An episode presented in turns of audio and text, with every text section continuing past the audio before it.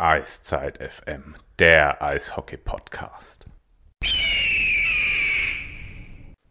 Hallo und schönen guten Abend zu Eiszeit FM, eurem Podcast zu den Adler Mannheim and All Things Hockey.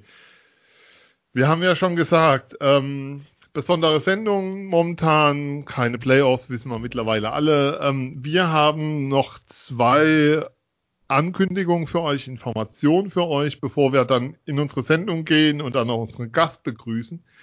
Die eine Ankündigung ist, vielleicht hat es mancher von euch schon gesehen, unser Twitter-Account ist momentan restricted. Aus Gründen, die wir nicht kennen, es wurde automatisiertes Verhalten festgestellt. Aktuell ist es so, dass wir Twitter jeden Tag auf den Sack gehen mit dem Hashtag FreeEyesiteFM und an einen Tweet von uns erinnern. Ähm, das ist momentan der einzige Weg, der uns bleibt. Wir wollen diesen Account natürlich zurückhaben. Problem ist, die Telefonnummer, die dort hinterlegt ist, war meine alte Handynummer, die gibt's nicht mehr. Insofern fällt das leider raus. Die zweite Nachricht, wir hatten am Dienstagabend 20 Uhr in unserem Discord-Channel einen virtuellen Stammtisch eingeladen, haben damit, keine Ahnung, fünf bis zehn Leuten gerechnet und es waren 20 da. Mittlerweile haben sich 30 Leute bei diesem Kanal zumindest mal angemeldet, sind dabei getreten. Nächster Stammtisch am kommenden Dienstagabend, das ist dann der 1. April. Der 1. April ist das, äh, 20 Uhr, Discord-Channel Eiszeit FM. Den Link findet ihr auf unserer Facebook-Seite. Ähm, freuen uns über jeden, der dabei ist. Es war eine sehr launige Runde, zwei Stunden über Eishockey geredet am Dienstag. Ihr seid willkommen. Keiner bleibt allein, keiner muss die weiße Wand anschauen. Trefft euch mit Gleichgesinnten. Da ist auch unter der Zeit immer wieder was los. Also ich schaue immer wieder rein. Heiko, Janis ist da. Danke an alle, die sich da beteiligen. Ähm, man erfährt da die News teilweise früher als über die offiziellen Kanäle. Mir ging es heute Abend mit der DL-Gala so. Tim Stützle ist Rookie des Jahres und Rookie des Jahres ist eine wunderbare Überleitung. Phil, hallo Phil, schönen guten Abend. vielen, vielen Dank, hallo. Ähm, ja, unser Twitter-Account ist restricted. Das liegt einfach daran, dass einfach äh, wir uns nicht einigen konnten, mit Twitter bisher ihn freizukaufen. Ne? Es ist halt wegen der Corona-Krise liegt alles brach und ähm, wahrscheinlich hat unser Account erstmal ein besseres Angebot von einem Konkurrent bekommen. Nicht ausführen. Ähm, müssen, ja, müssen wir mitgehen. Aber ganz kurz noch, bevor wir äh, Beschwerden bekommen, dass äh, wir 1. April gesagt haben. Kein April jetzt, am Dienstag ist noch der 31. März. 28. Dann ist am Dienstag tatsächlich der 31. Wenn man nicht zählen kann, ist das ein Problem. Also am Dienstag, 31. März, 20 Uhr, ich bin übrigens Sven und jetzt kommt wieder die Ansage, die beim letzten Mal schon kam. Wir machen heute eine Sendung komplett auf Englisch. Und ich nicht verstehen und ich entschuldige mich bei allen, die es verstehen, für mein Englisch in der folgenden Stunde. Ja, da schließe ich mich an. Sicherheitshalber. to English, we have a guest here, the one yeah. and only Jake Nagy. He's back. Hi, Jake. Great to have you on the Hey, Sven. Hey, Phil. It's so great to be back. I, uh, man, this is a great day. I'm so happy. We're happy too. The biggest Seider fan on earth. yes, number one Seider fan. That's my uh, my Twitter bio. Uh, I had to delete everything else. That's the most important thing about me, Sven.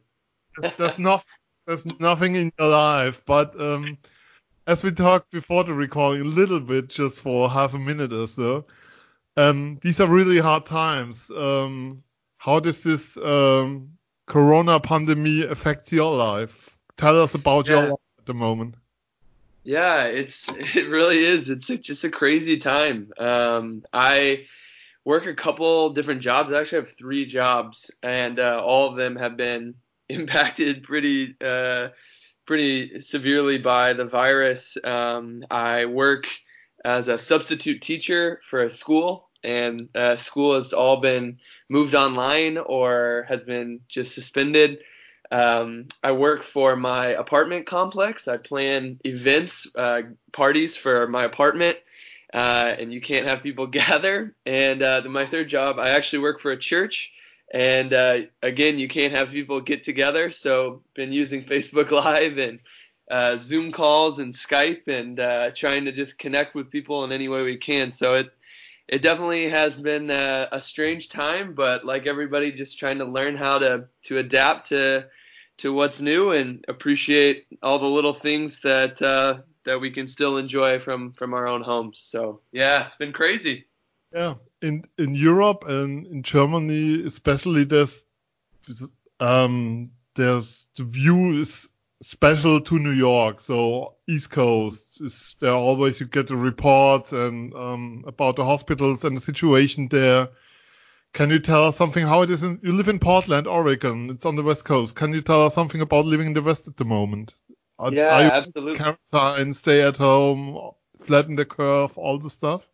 Yes, exactly. Uh, we are about two hours from Seattle, Washington, here in Portland, and Seattle uh, was one of the first places that really the virus started to spread. There was a, a nursing home, a home for um, elderly people, and uh, many of them died in Seattle. Those are some of the first deaths. And so, this area that I live in, the northwest part of the United States, um, really, I think, kind of started taking it seriously maybe uh, before some other parts of the country. And I'm really thankful for that because people have been staying at home. All the restaurants are closed, the bars are closed, um, no school going on right now. It's not as bad as it is in. Uh, in New York or in San Francisco, but um, we've had quite a few cases here in, in Portland, Oregon, and um, yeah, it it is interesting. You know, the United States is a it's a strange it's a strange place, Finn. Uh, you know, we have uh, our our state leaders, our governors, but also our federal government as well. And right now, I'm thankful that we have uh, some good state leaders because uh, our the leader of our whole country is not doing a very great job. So uh, I wish maybe I had just stayed in Germany when I visited uh, two years ago and never come back. but but you are okay, and your family and all the ones with you at the moment. So yes, yes, I'm uh, doing all right. My family my family lives uh, in Kentucky, which is uh, more in the, near the East Coast, and so uh, I'd say one of the sadder things that's happened for me personally is that um, my dad and I had planned to go to Phoenix, Arizona to see the Red Wings play the Coyotes. And then oh. we were going to drive up to Vegas to see the Red Wings play the Golden Knights. Uh, my dad and my cousin and I, we were going to do this big trip together and see uh, the Cirque du Soleil show in Las Vegas. And uh, all of the games got canceled maybe three or four days before we were supposed to go on that trip. So uh, I don't know when I'll get to see my family next because most of the flights are being canceled and we live uh, pretty far from each other. But uh, thank goodness we have Skype and FaceTime and we're still able to call each other. But uh, I was pretty sad about that. Hockey, hockey wise, just to make a joke, it's perhaps better not to see the Red Wings this season again. yeah, Sven, uh, the Red Wings have been practicing social distancing all all year. They've been social Pun distancing sorry for from that. the net. exactly. Yeah, it might it might have been a blessing in disguise to not have to see the Red Wings play. so, um, let's talk about hockey. Let's talk yeah. about. Um, it seems there's a lockdown of the NHL. Um, Bill Daly talk about playing till August, um, but at the moment it seems like there's there's no going on from the season. How do you what do you expect for the next months or so? Or is there anything one can expect for the NHL? Yeah, I, I think it's changing, you know, day by day, and uh, it's I think anybody's guess at this point. But I, I just I have a hard time imagining how this will get better quick enough for us to to still have have any NHL season this year and they've they've mentioned that they want to have a full 82 game season next year. They don't want uh, they don't want this season to drastically alter next next season. And to be honest with you, I mean the next season is supposed to start in October.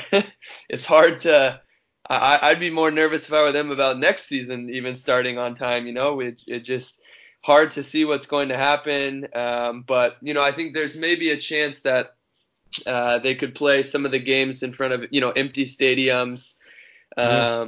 or do something like that. But just just in the last day or two, there have been two players for the Colorado Avalanche who have been um, diagnosed, tested positive for coronavirus. So I, I just I don't know how how they would know that all the players can be healthy and have them away. It just it's hard to imagine the season going on, but that's probably just uh, partially my opinion. I we'll see. It's hard to know.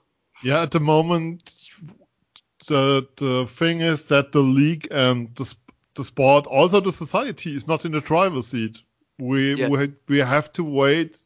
Um, what this virus will do to our society, what this virus will do to people, um, till there's no vaccine found. So we have to wait. I think. I, I don't Yeah. think that you can plan from now on and say we'll we'll play in August or October at the moment. Yeah, exactly. And frankly, there's just there's more important things than uh, Yeah. uh, hockey is one of my favorite things in the world. But you know, the the health of our our most vulnerable people and our health workers is um, this is more important than than a game, and that's hard that's hard to admit sometimes. But it's important that we remember that because uh, we love. We love hockey, but we have to take care of uh, the most vulnerable people first. That's that's more important than anything else right now. Great words. After all, it's just a game. Yes. only a game. It's it's also a big business, but it after all, it's a game. Um, how do you think the NHL has reacted to to the to this virus, to Corona, um, with the lockdown? Are they too late? Are they in time? Um, I think they reacted after the NBA called for shutdown of the league. Yeah, yeah, I think that's really what happened. Once, uh, once Rudy Gobert, the uh, the NBA player who was first diagnosed, uh, once he uh, was tested positive and the NBA suspended the season, I don't think the NHL had really any other choice because you know if they continued playing games um, with full stadiums, and I, I think people would just say, how could how can you do that? You have to you have to stop. I don't know if they had any other choice. Uh, maybe they should have actually moved a little bit sooner, but uh, you know, I, I think um, in a lot of ways, uh, people, it really, there was one day in particular, the day that Rudy Gobert tested positive, I think is the day I'll look back and think that a lot of Americans really woke up to how uh, how intense the situation really was. Because before that, I don't know if people were really thinking that oh, there's just a few cases here, a few cases there. But that day is when everything kind of came to a pause in the United States, and I think the NHL just had had to respond as well. Yeah, there was this game where the player were already on the field waiting for the tip-off, I think, in the NBA. Yeah. Yeah, yeah, exactly. And they ran out and made all the players leave, uh, go back into the locker room, made the fans exit the arena.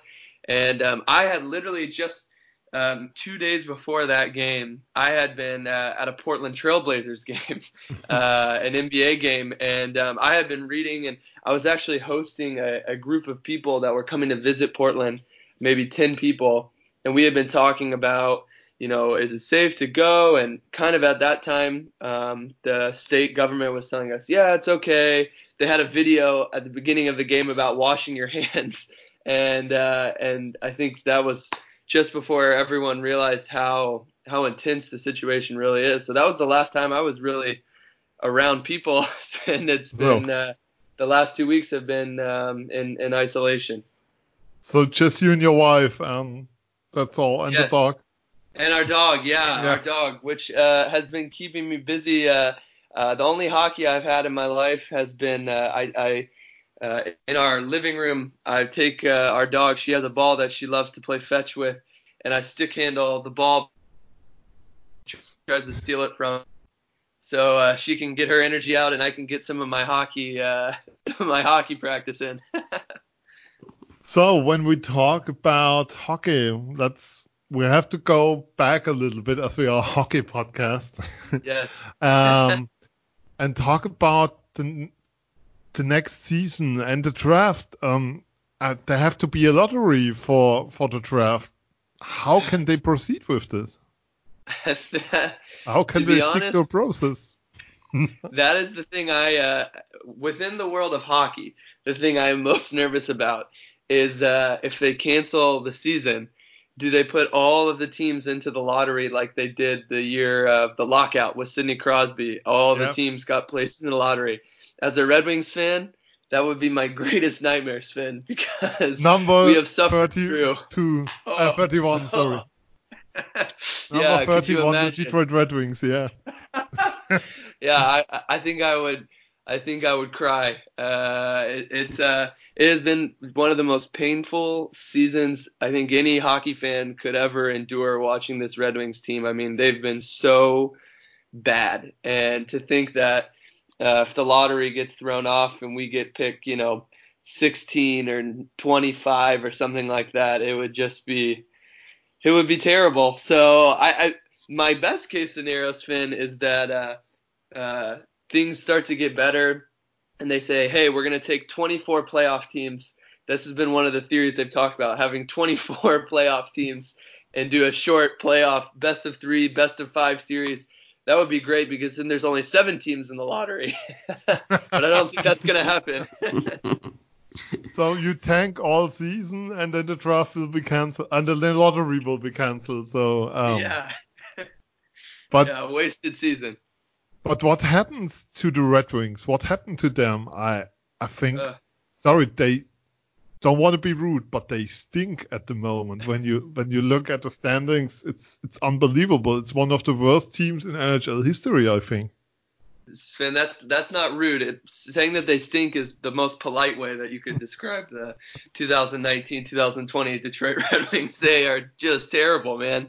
Um, and I think that you know when when we talked after the draft, uh, I knew the team wasn't going to be very good this season, but uh, I don't think anyone was expecting them to be so historically bad. Um, they're losing at a rate that I think is the worst. It's the worst of any team in the the cap era, and um, you know I I think uh, maybe one of the best things that happened uh, for Red Wings fans is just realizing that.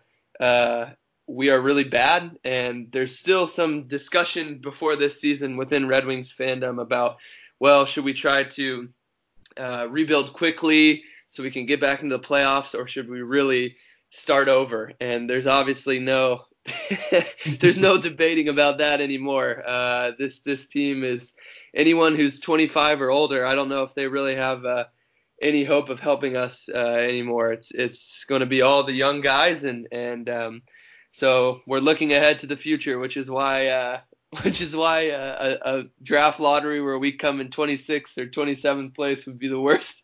yeah, the for worst sure. For sure. No, uh, no team and no prospects. So um, Yeah. that sounds really awful. Um, Yes. But but why? Um, the question for me, and it's perhaps a typical German view on the team, Yeah. is why still is Jeff Blashill still in place? Sven, that that is the question. My dad, my cousin and I, we talk about this almost every day. How how is this guy still coaching the team? At one point, I think uh, seven coaches in the NHL had been fired or had uh, had stepped down in between the last time the Red Wings had won a game.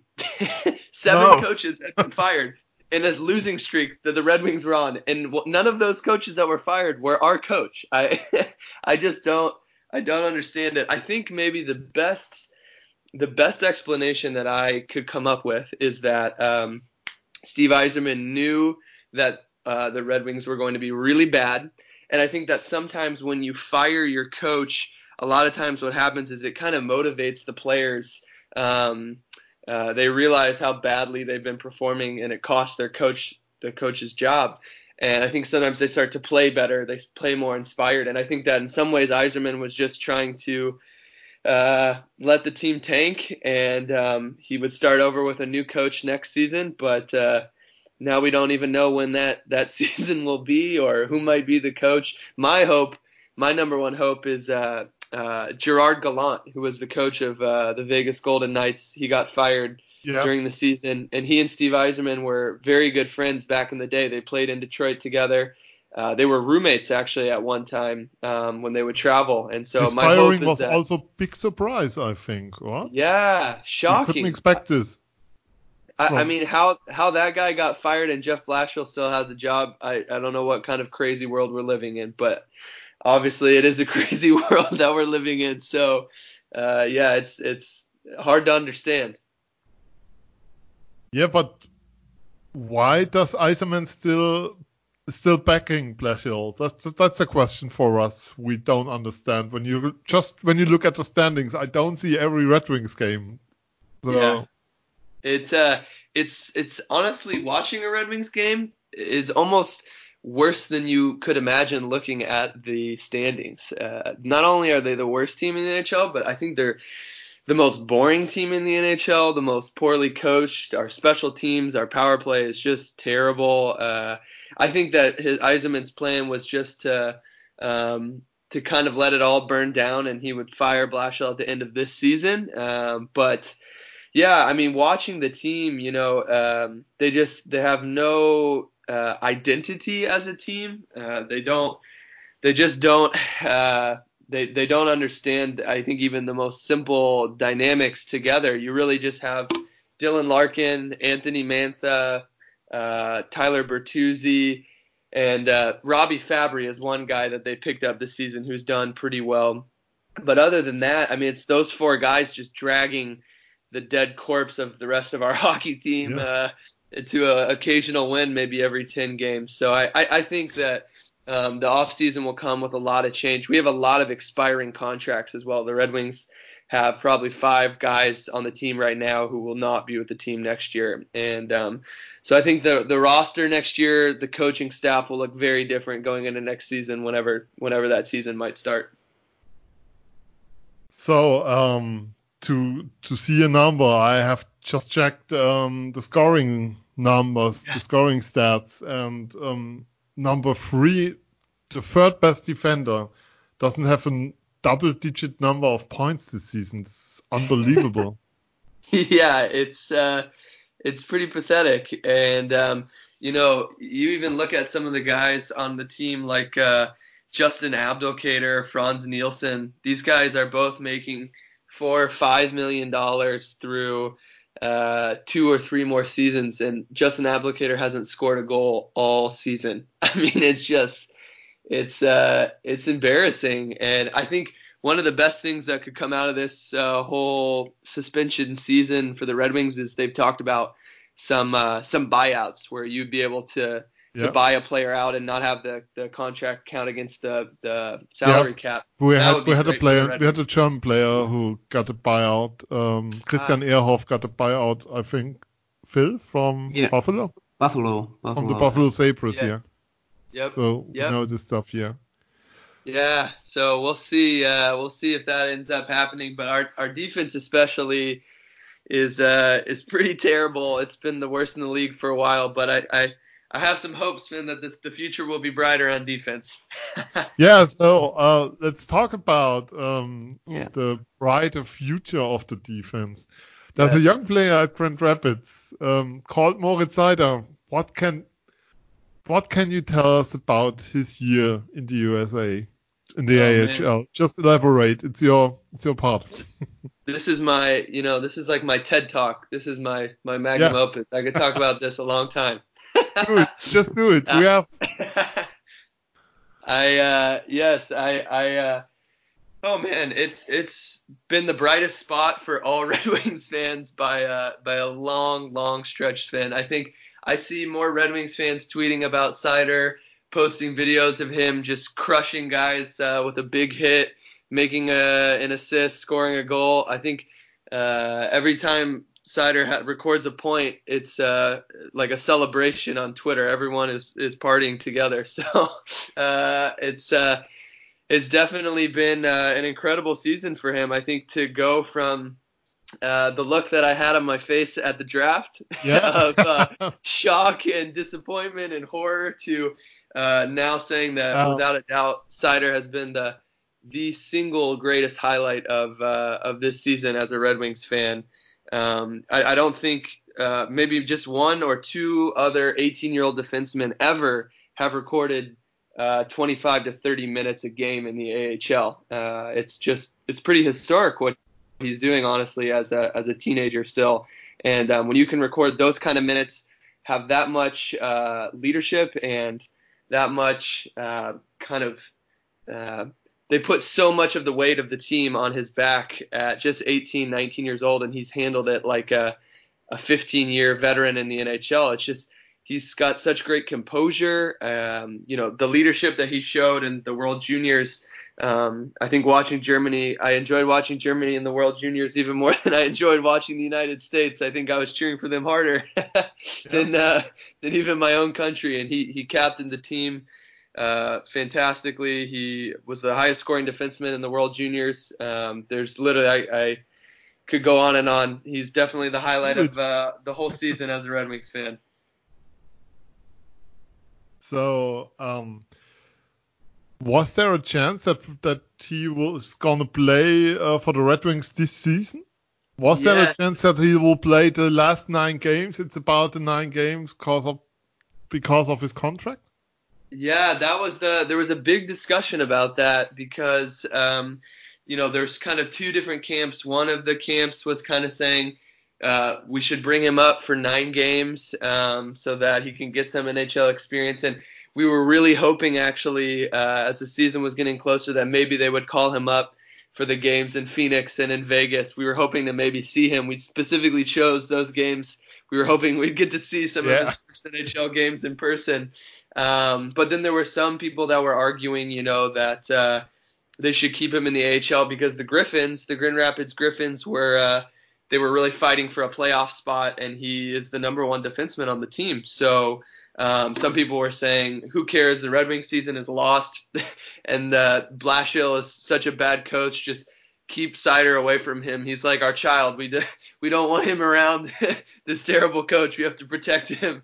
Uh, so some people wanted him to stay in Grand Rapids, and um, even some people were actually arguing they should bring him up and play more than nine games. That he should play uh, immediately because if if they can uh, burn that first year of his rookie contract, then they can sign him to a long-term contract at an earlier age. I think really the number one thing though is as Red Wings fans, we just want to see this guy in a Detroit jersey. He he will be the number one defenseman on the team the moment he steps on the ice in Detroit, and uh, we are hungry for that. So just listen and repeat. You say that he's already the number one defenseman of the Grand Rapids, and you Yes. say that you're eager to see him in the NHL as fast as possible. So Yes, Sven, he will be. I, I- don't. I don't think there's any competition. He will be uh, the number one defenseman the moment he comes to Detroit. And and Filip Hronek um, has been one of the few other bright star spots as a Red Wings fan this season on defense. And um, I think to have those two together on the blue line for for the next 10 to 12 years will be uh, a real treat for Red Wings fans. We were spoiled for a long time with Nicklas Lidstrom and uh, Chris Chelios, Brian Rafalski. We had really great defense for a long time, and uh, and then when those guys retired, it was just like uh, we had nothing. Uh, Nick Kronwall, his body started to deteriorate really quickly. Um, so we've we've had a really rough defense for a while, and I think Yzerman, you know, Yzerman played with Lidstrom, he played with Chelios, he knows how important defense is to a a Stanley Cup caliber team, and um, I think that's why they've invested so much in Seider's development. That sounds great, Jake. But uh, let us take a look to the to the draft. He will be uh, regular, maybe uh, in the summer. Um, which kind of player would you pick if you had to? What think? What Oh. kind of player the team needed? So uh, Yeah, yeah. a defenseman or a forward, two-way player, or what do you well, think? the thing is, Phil, we could use all of them. yeah, Yeah, that's right. But the, I won't first complain five. no matter who we get. yeah, um, but I think really, um, probably in my opinion, the two biggest needs right now. Um, the first would be any kind of player on offense that just has um, a real uh, scoring touch. Um, right now, you know, Dylan Larkin is our best player offensively. Um, and he had a really great season last year. He's been he's been okay this season. Uh, I think really trying to carry a lot of the leadership. He will probably be named captain going into next year, but he's not a he's never going to score you know 40 goals in a season. Uh, Anthony Mantha is probably our best goal scorer, but he has really struggled to stay healthy. Um, and is already, I think, about 25, 26 years old. Um, you know, we had Andreas Athanasiou, scored 30 goals in uh, 2018 2019 season and we traded him uh, at the trade deadline to Edmonton for for two second round picks. So at this point, I think Larkin and Mantha are the only two guys who have much of a a threat at uh, scoring at all, and um, and neither of them are elite at that, uh, in my opinion. So I think what we need definitely most of all is is a forward who has a, a, a nose for the goal, who is a real goal scoring threat. And um, luckily, I think uh, there is a, a, good friend of Moritz Seider Yeah. uh, who who fits that description pretty well. You know that they are very close. Uh, are they good friends? I was going to ask you about that. I don't know if they have a, a relationship or a friendship, if they know each other well. They they have a strong relationship. They still texting each other day by day. Yeah, Wow. they, they played to together in the juniors in Mannheim. And yeah, and Sven Sa- And, uh, and for the it. national team of Germany, so they know each other very well and are very close to each And- other. and- Wow. And you saw him at the uh, World Juniors Yeah. Yes, in, yes. in December, Yeah. last December. Yeah, exactly. And uh, you know, the Red Wings. Um, when I was a kid growing up, of course, we had the the Russian Five when uh, the Red Wings won the Yeah. Stanley Cup in '97 and '98. Then um, we we had what we called the the Swedish Mafia with uh, Zetterberg, Franzen, Holmstrom, Kronwall, Eriksson, all the Swedish players. And uh, my dad, my dad, he's already created the name for uh, for what will happen if we draft Tim Stützle. He's calling it the the Deutschland duo. Uh, Oh. North Sider. Th- that's great. That that's the title of our show, the Deutschland War for the for the Detroit Red Wings. Also, Perfect. um, that that sounds that sounds perfect. Greetings to your Yeah. dad and Congress.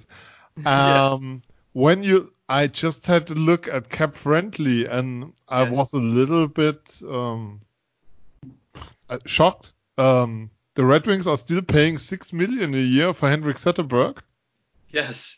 Yeah. Still, uh, because of the uh, uh, way the new structure was set up, I think any player who signed a contract past a certain age, if they retired due to injury, uh, the contract still carries. But um, uh, if he had not been hurt, if he had just retired, it actually would have been even longer that we would have been paying out his contract. So yeah, we're still paying uh, Yeah, Part of Zetterberg's Fran- Johan. Franzen and Bronzen as well. Yeah. Yeah. Yeah, about so- 10 so- for two players with uh, 39 and 40 years old. So, Yeah, for that years are of not age, playing so- for the team. um, how is the situation of Yzerman? He's coming back to Detroit. Um, he built up the Lightning as perhaps the team of the last decade, uh, Yes. or one of the teams of the last decade. Um, is there already some criticism about him, um, or is he the the holy grail of Detroit in any way?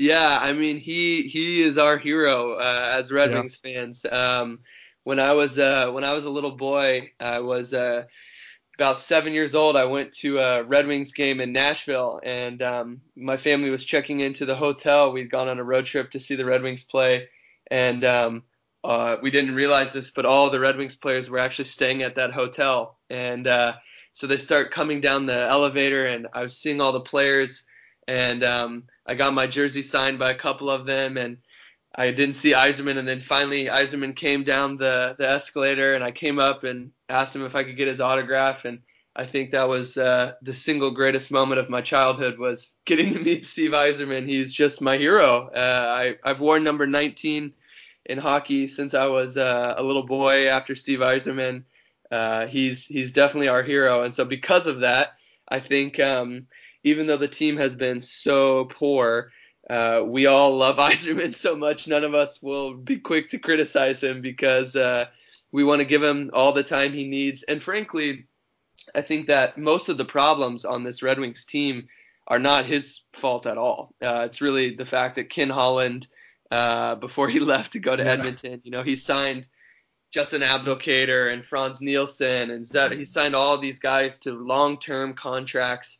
You know, that's not Yzerman's fault, um, and that's really what's weighing the team down like a boat anchor. So I think that uh, a lot of Red Wings fans feel that the problems on this team are outside of his control, and you know he's made a lot of, of small trades this season to pick up some players that uh, could play some some different roles. Um, I know some people were upset. They wanted a first round pick for uh, Andreas Athanasiou. My dad and I had a lot of discussion. My dad didn't want uh, them to trade Athanasiou, but I think he he's already um, Athanasiou is 25, 26, and I think the core that Yzerman is building around is the age of of Seider, of um, Joe Veleno, Filip Zadina, whoever we mm-hmm. draft with our first pick this season.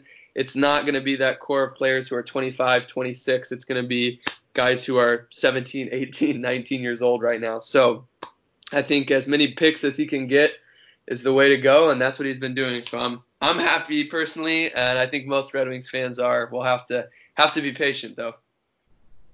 When you look at this draft class uh, this year, you see uh, Seider was picked at number six, but only, to my surprise, only three players of this draft class made it directly to the NHL. Mm-hmm. Was this a special class or what happened this year? I I never seen this, and I have to admit I was in New York in October and I saw Kaapo Kakko there. Yeah. And he doesn't seem to be comfortable with the team and with the play there. And I thought, oh my God, is this the Kakko we see at the World Championships this year? Uh, what happened to him? And also Jack Hughes only with 21 yeah. points. So was this yeah. special draft class this year? What happened there? Yeah, you know, it's it's kind of hard to say. It, I don't think anyone really was um, thinking that this class was weak by any any stretch of the imagination. In fact, I, would read a lot of people who thought it was an especially strong draft class. we class. talked about it that, about yeah. this point topic last year, so exactly, exactly. So it, it's it's very surprising to me that so few of them have translated directly to any kind of success in the NHL. Uh, but I think that um, a lot of times now we're seeing, uh, you know, you look at Quinn Hughes or Cale Makar, um, these yeah. guys uh, who are really, really succeeding. Um, Is there a better shot in the NHL than Makar? Uh, oh, he's incredible. I uh, I hate to admit that because he plays for the Avalanche, but yeah. uh, man, I wish uh, I wish he uh, the the lottery balls had gone in our favor that season. Um, both uh, uh, Cale Makar and uh, Elias Pettersson, some of these guys went just a few picks before the Red Wings when we, we really could have used some of those those young talents. But uh, but yeah, I think you're looking at some of these guys: Elias Pettersson, Cale Makar, Quinn Hughes. Many of them played uh, their first season. They didn't go directly to the NHL. Uh, they they waited one season and then came in and uh, and they're finding a lot of success. And I feel like I think maybe what's happening is these teams are saying that at 18 years old, it's still just so difficult to to translate directly into the best league in the world. And um, and I think that's really why I'm so pleased with what the Red Wings have done with Seider's development, having him play in Grand Rapids because uh, it's a very physical league. You know, um, he's learning how to play against some of the biggest, strongest players in the world. Still very fast, quick-paced league, um, but not having all the pressure of uh, being in the NHL right away because exactly the conversation we're having right now about Jack Hughes, about Kaapo Kakko, Kirby Dach being kind of disappointing. Um, you don't have as much pressure if you get to wait an extra season before you enter into the NHL. So I think maybe it's a pattern that we will see uh, a bit more in the future. But uh, yeah, it is a bit surprising for sure. So let's say we have a regular season starting in October. Um, yes how big is the chance that um, Seider will make it to the roster next year? What What do you oh. expect from him? I, I think it's hundred percent. Okay. if if if he's not on the roster next season, I, am uh, grabbing my pitchfork and I'm going down to Little Caesars Arena. I'm gonna have to have a word with him because uh, yeah, there's no no reason he shouldn't be playing a full 82 games for the Red Wings next year. Uh, especially, you know, we have uh, quite a few defensemen coming off the books. Jonathan Ericsson, Trevor Daley, Mike Green got traded. So um, I think the the wave of defensemen coming up, he will definitely be playing uh, opening night next year. And um, yeah, I think it really has the potential to to log top minutes right away. Um, the Red Wings have been notorious for having very slow development with our, our star players. Um, we always called it over ripening. We let our prospects over ripen. Uh, Datsyuk, Zetterberg, these guys didn't come into the NHL until they were maybe 22, 23 years old. Um, I think that's been a bit of a problem as the NHL has gotten younger. The Red Wings have kind of been behind the curve a little bit. But um, but I think you'll see, you know, with the amount of responsibility they gave to Seider this year and Grand Rapids that they want him to have that kind of uh, responsibility next season, and not too much, but uh, I think he'll he'll get to see some time on the power play, and um, obviously they want to give him as much exposure and experience as they can next season. But Just side, sorry, Yep, Phil. sorry. Your But question. side, yeah, okay, but Seider will not be the, the only one who get a call up or, or be in the in the roster next year. So you talk about Filip Zadina and some other uh, players of the Grand Rapids. So you think uh, such uh, these players will be well, will be in the roster next year as well? Yeah, I think um, definitely Zadina will be on the roster next season. I would really the player behind Seider that I would most like to see in a Red Wings jersey next season would be Joe Veleno. Um, we drafted him at the end of the first round in 2018. Um, I would really like to see him in Detroit for some or, or all of next season. Um, he's shown a lot of development uh, this last year in Grand Rapids, and I think you know it. Um, I'd really like to see it too, Phil, because um, these guys have become friends in Grand Rapids. You know, you mentioned um, Seider and, it, and yeah. Yeah, exactly. It's that same kind of camaraderie. I think they're very young guys. Um, I think many of them uh, live in uh, near a same apartment complex. Um, so for them to get to make that transition together from Grand Rapids to Detroit, um, I think that's really important for these young players as they're learning and adapting to the NHL to have some familiar faces, some friends that they can rely on.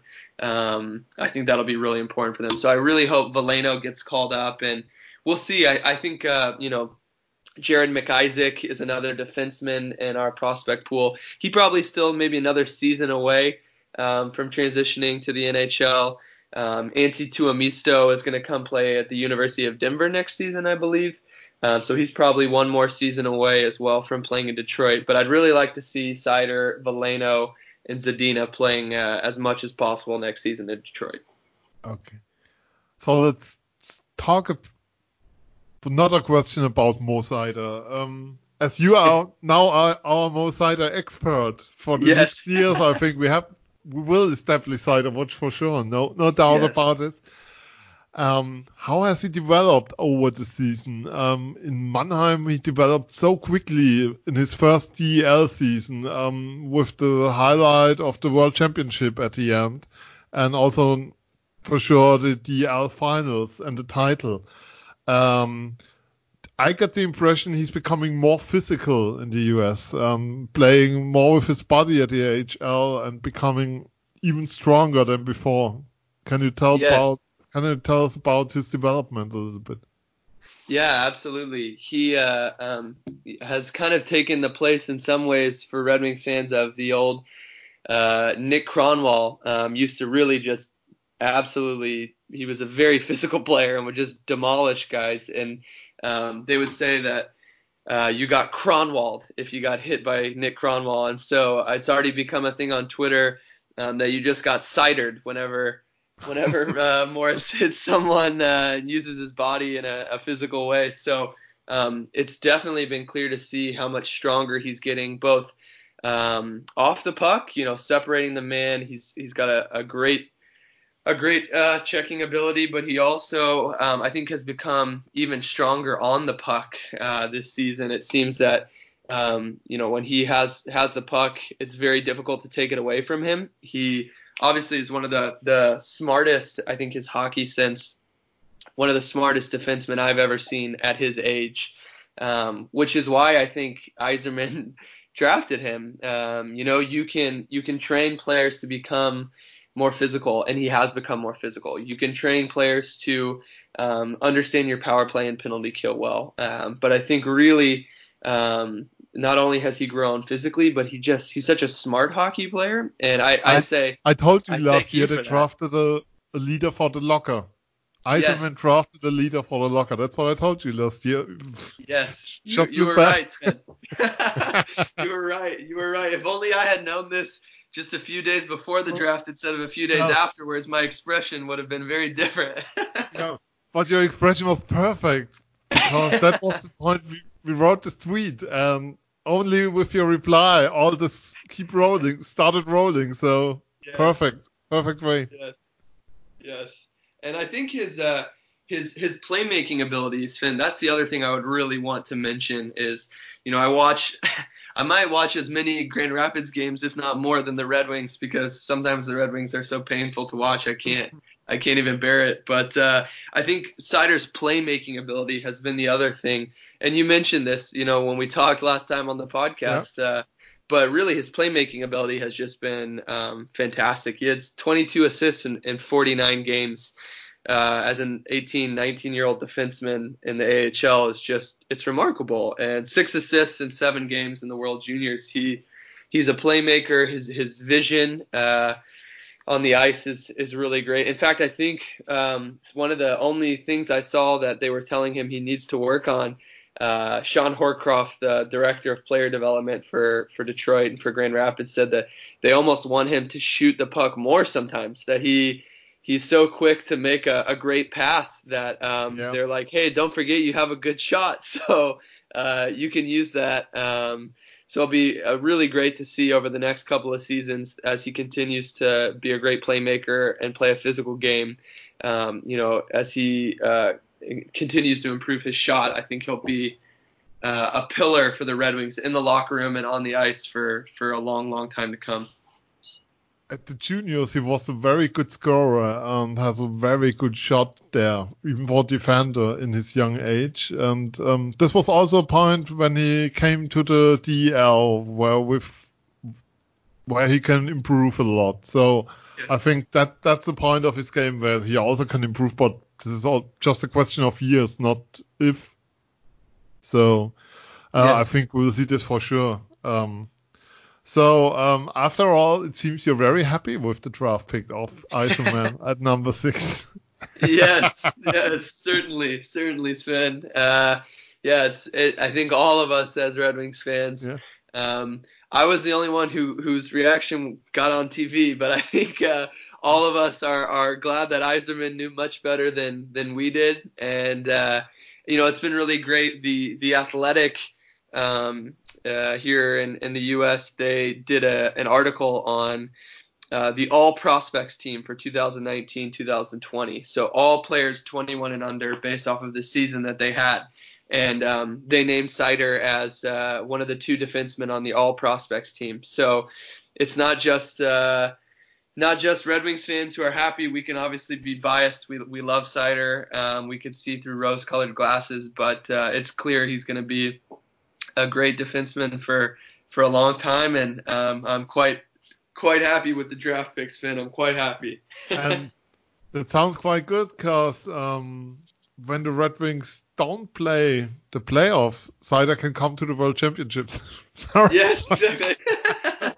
exactly. play there for Germany. though. but Yes. um, no, that sounds great. We don't see that much of the AHL here. We have these videos on Twitter or on Facebook or so, but we don't Yeah. see regular games over 60 minutes. So um, it's a big, big, impre- great impression for us to hear that. So uh, my question is, um, you are Steve Yzerman now. You have the number one pick for the next draft. Oh, Which player will you take? Wow. oh man. that- Lafreniere, that- Stützle, what what what comes up? Yeah, Make your decision. I think the top three choices, I'll say, the top three in my mind for the Red Wings are going to be uh, Lafreniere, uh, Quinton Byfield, and Tim Stützle. Um, I think you really can't go wrong with any of them. I would say that uh, I think Lafreniere has really, in a lot of people's minds, he's separated himself as uh, the the unanimous number one pick in the draft this year, and um, so I think that if uh, if if Yzerman, if I was guessing what Steve Yzerman would do, I think he'll take Lafreniere. If you're asking me, if I'm Steve Yzerman, um, Sven, I, I I won't make the mistake again of passing up another German superstar in the making. So I'm I'm taking uh, Seider's best friend. I'm I'm taking Stützle.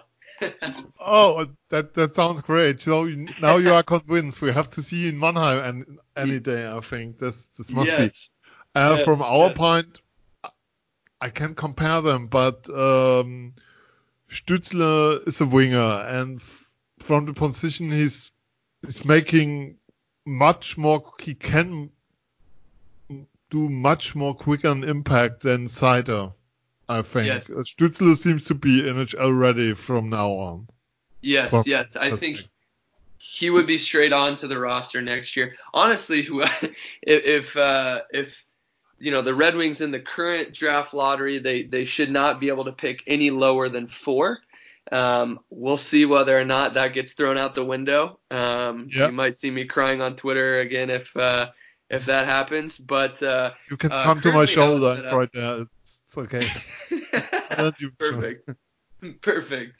But uh, yeah, I think really my hope is that we get a top three pick because um, I, I really would like to see one of those three guys play for, for the Red Wings next season. And really, um, I think Stützle would just fit so well with Dylan Larkin, um, the kind of player that he is, uh, his natural, you know, nose for the goal. Um, I think I, I was reading on the Athletic. They said that uh, that Stützle he he led all under 26 players in the league in points per game. Um, under 26 age players. I mean that's pretty phenomenal for for a teenage player. Um, that it was the most productive uh, under 18 season ever in the DEL. So he he certainly is playing with with men. He's playing in a, a league of men and uh, has proven that he can translate his game quickly to the NHL. So you know, if we do end up with him, uh, I think it would be pretty amazing for him to get to transition to playing in the NHL alongside Seider as well. It would really be would be a great thing to watch. So Phil, I'm, I have one last point, just just a short point. You know that uh, Seider played in Mannheim with the brother of Calvin Pickard. Wow. The brother of did Calvin Pickard is also a goalie. He play was playing now for a long time in the DEL. wow. It's a small world. Yeah, it's a, it's a very small world. Chad Pickard, Wow. he was champion with with Tim, Sch- uh, with Moritz Seider, not with Tim Stützle here in Mannheim. He was German champion Wow. here. And Wow.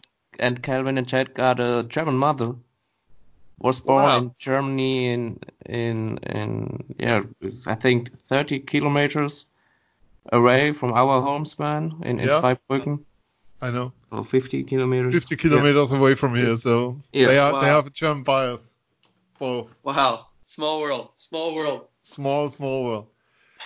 Do you have any questions, anything for our listeners? What do you what were the reactions after the last show? I want to ask. Yeah. I, I forgot this question. Sorry, so I have to come at the end with it.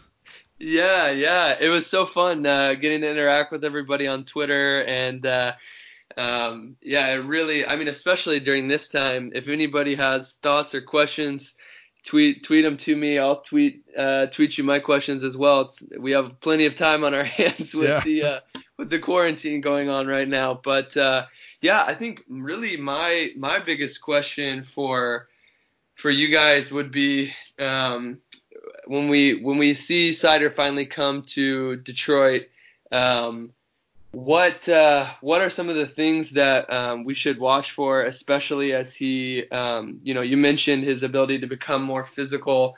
Um, what are some of the things that we might not expect uh, in his game, or just even his personality? Um, it's been so fun. I've seen some videos uh, from Grand Rapids of him. He just has such a such a big personality. Um, it seems like he just is such a, a fun guy to be around. What are what are some things about Seider, maybe just even as a person um, off the ice, uh, that Red Wings fans should know about? Phil, you want to start? Uh-huh. or should I? Ah, you, you start. It's better. Um, off the ice, to be honest, I've never seen a guy in this age in this in hockey who is that smart. He's, Mm. he's he's absolutely funny. He's open-minded, but he's also very very smart. He's he's clever. He he he knows what he's doing. He knows what he's talking about. He's just yeah, exceptional at this point.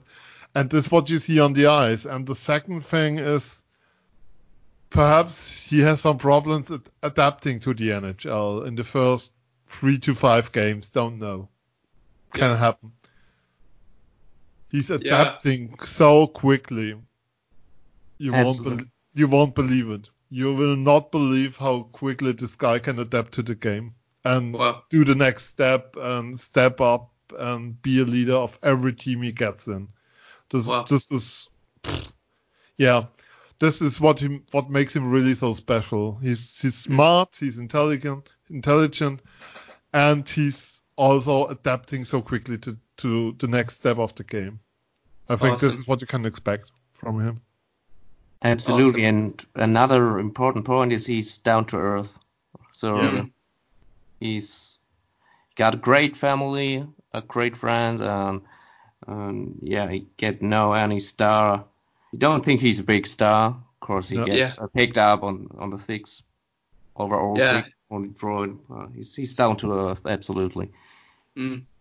That's the kind of thing that will, I think, make him. Uh, obviously, on the ice, uh, Detroit fans will really come to love him, but off the ice as well. Those are really, you know, um, I remember you were telling me, Sven, about even just the kind of background of Mannheim and where Yeah. Sutter comes from, and um, a lot of similarities to Detroit. I think that his uh, his humor and his uh, his fun personality will really Red Wings fans love those kind of players. Uh, Darren McCarty um, was uh, just a grinder, a, a player on the third or fourth line for Detroit, but he had this fun personality. He was really down to earth, interacted with the fans. And this guy has probably never bought a drink in Detroit his whole life. I mean, he he's a hero. People love him because he he really he doesn't look down on people. He sees himself as um, as just loving what he does every day, getting to play hockey, and seems like Seider is that kind of guy, which um, will make him very very popular in Detroit. Um, Can you can you tell me a bit about um, Stützle's personality as well? I'd love to know what he's what he's like off the ice also. He he's not as mature as Seider is in his age, I think, but he's all this is this is quite impossible, I think. Um this is Yeah. maturest as I said, it's the perhaps the smartest guy I've ever met in hockey Mm. with his 17 or 18 years.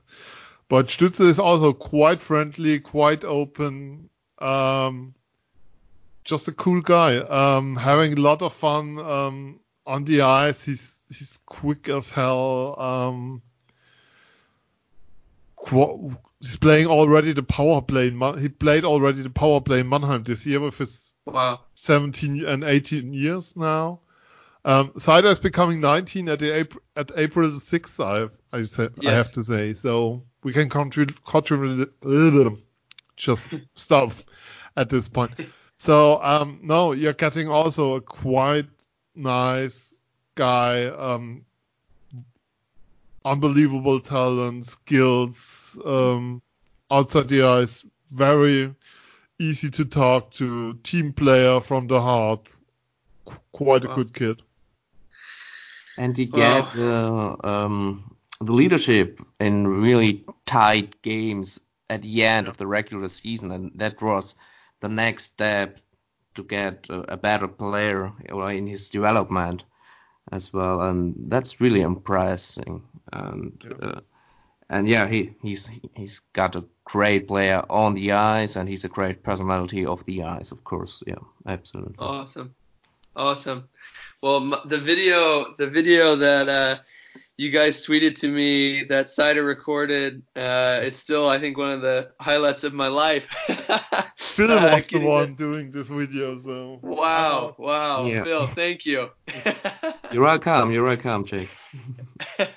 yeah, I, I woke up um, that morning. Um, I was actually back in Vancouver where the draft was. I was visiting some friends, and um, I woke up and I opened up the tweet and I, I watched the video.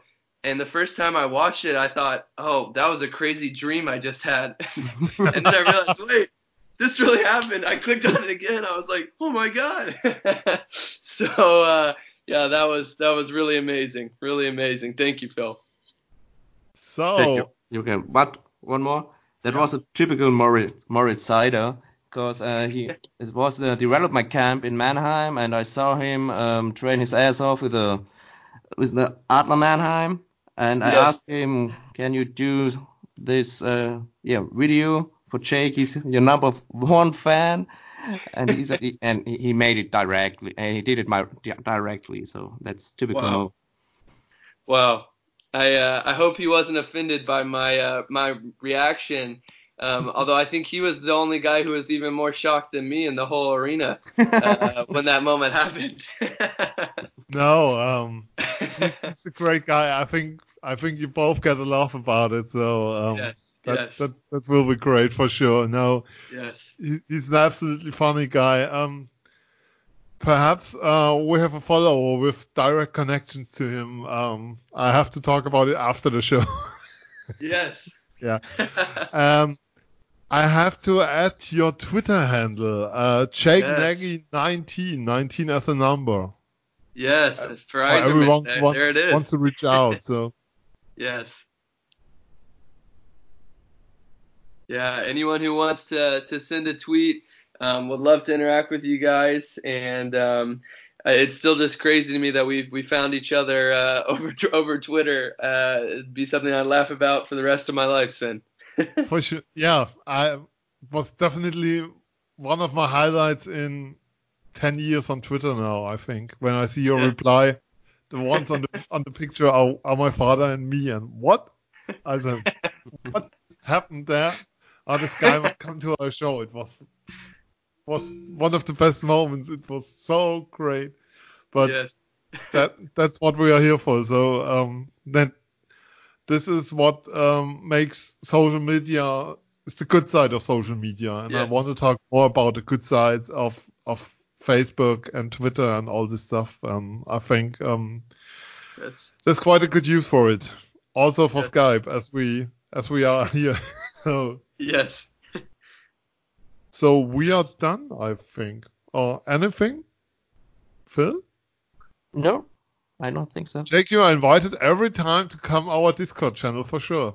I sent Yeah. you, I wrote, I wrote you a, a message after the show Perfect. Perfect. with the link. Yeah. Would love that. You're welcome. Um, yeah. So Phil, we are done. We are done. So Jake, it was a pleasure as always. Over an hour again. Yes. So- so I can be long-winded. So, We have- awesome. but but be be assured we will be back with you Yeah. here at Eiszeit FM. No doubt about that. Seider Watch, Seider Seider Watch will continue for a long time. For for the next 10 or 15 years, you will be right. our regular guest here. Yeah, as long if, as uh, you play for Detroit, and if not, also. that's right. I, uh, I I told my wife, um, you know, when we have our, our first first child someday, if it's a boy, uh, one of the names might be Moritz. So um, we'll we'll have to to have to see.